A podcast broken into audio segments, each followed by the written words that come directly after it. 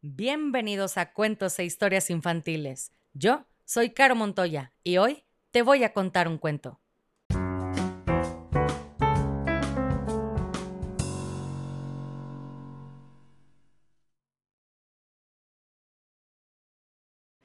Y el cuento del día de hoy se llama Si tienes un papá mago. Texto de Gabriela Kesselman. Ilustraciones de Leire Martín. Y dice así. Había una vez un niño que cada mañana dejaba un sueño a medias. Primero saltaba sobre la cama y luego fuera de la cama. Se vestía tan deprisa que se equivocaba al ponerse un calcetín. A punto estaba de lavarse las manos, pero decidía que la izquierda no estaba sucia. Luego salía patinando por el pasillo. En fin, Chiqui hacía ni más ni menos lo de todos los días. Y es que cuando papá esperaba en la puerta no había que retrasarse, sobre todo si se trataba de un papá mago, como el suyo. Era un mago muy especial que siempre le despedía con un regalo maravilloso. Le daba unas palabras pero no unas palabras de esas del montón, eran palabras mágicas.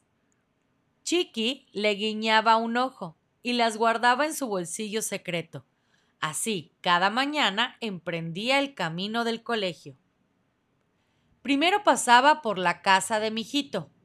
La mamá de Mijito también le acompañaba hasta la puerta. Pero como no era maga, sino dentista, no le daba palabras mágicas le daba palabras dentales. Mijito, lávate los dientes antes y después de comer, y mientras masticas también, y ni se te ocurra mordisquear el lápiz, le decía. Luego le daba un cepillito azul, uno morado y uno amarillo, y además una pegatina en la que ponía Los chicles son un asco, y una gorra que tenía escrito con grandes letras bordadas Superfluor al ataque. Chiqui miraba a su amigo con gesto divertido, pero su amigo le miraba con cara de dolor de muelas. Entonces Chiqui se ponía la mano en el pecho, donde tenía el bolsillo de las palabras mágicas, y sonreía a mijito con tantas ganas que lo malo ya no parecía tan malo. Al fin se iban los dos juntos hacia el colegio. Doblaban la esquina y hacían la segunda parada. Era la casa de Nenita Linda. Su papá la acompañaba a la puerta, igual que el suyo, pero como no era mago, sino guardia de tráfico, no le daba palabras mágicas, le daba palabras guardianas. Nenita linda, antes de cruzar la calle, mira a la izquierda y a la derecha y arriba y abajo y adelante y atrás, le decía. Luego le daba una mochila con bocina incorporada, luces rojas que se encendían y apagaban y un espejito retrovisor. Además, le daba un silbato que al soplar anunciaba Estoy cruzando, estoy cruzando. Chiqui miraba dentro de su bolsillo secreto, cerca del corazón, allí donde guardaba las palabras de su papá mago. Luego atravesaba la calzada con paso seguro y tranquilo. Nenita linda le miraba con cara de semáforo averiado. Pero él cogía a su amiga de la mano y lo malo ya no parecía tan malo.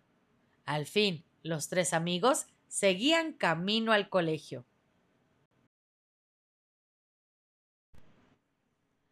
Una manzana más arriba vivía Campeón.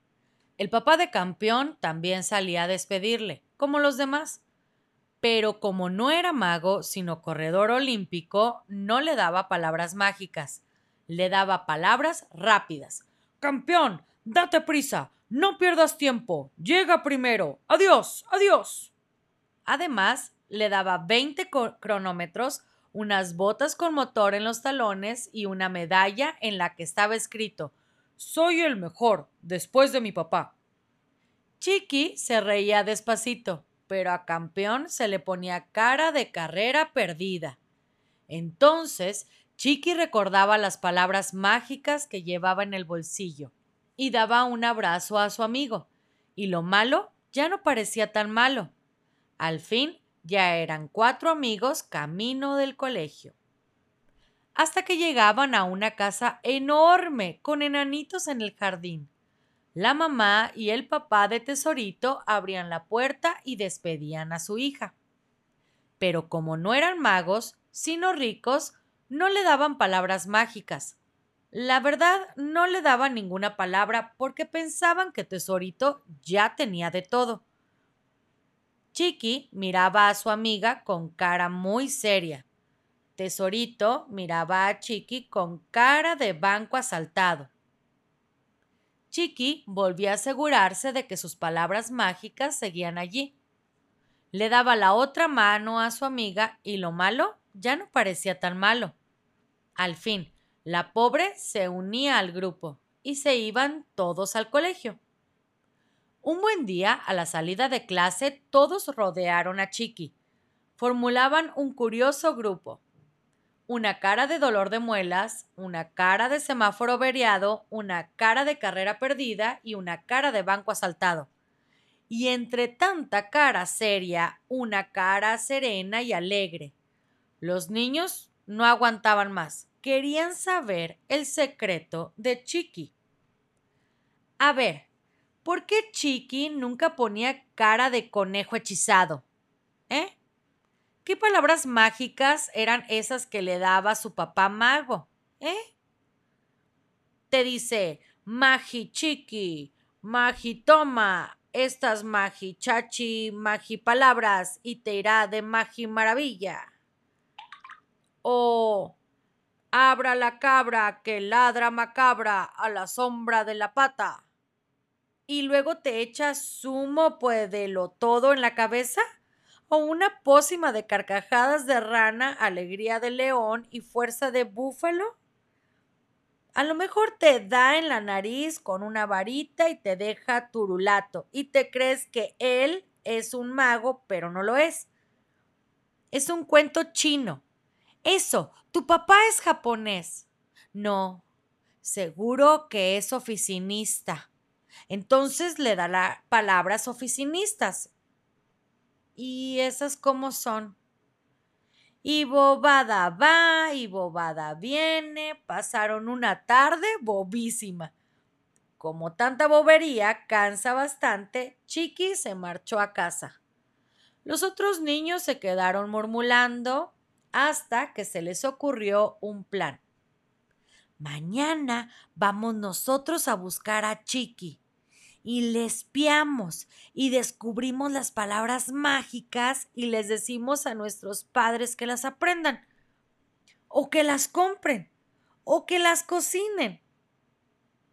Por la mañana, mi hijito, nenita linda, campeón y tesorito saltaron de la cama más temprano que nunca.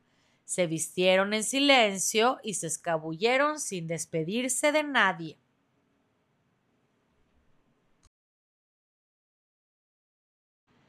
Y como habían acordado, se encontraron frente al portal de Chiqui. Agachados detrás del seto, esperaron. Enseguida aparecieron los dos, Chiqui y su papá mago. Y Chiqui le pidió ni más ni menos lo de todos los días. Papá, no te olvides de darme las palabras mágicas. Entonces su papá le dio una vuelta por el aire y un montón de besos, y además le dijo Chiqui, que tengas un día feliz. Los niños vieron una ráfaga de estrellitas de colores volando alrededor de Chiqui. Una a una se metieron en su bolsillo secreto, ese que queda muy cerca del corazón. Y colorín colorado, este cuento se ha acabado. Y si no eres feliz, has fracasado como lombriz.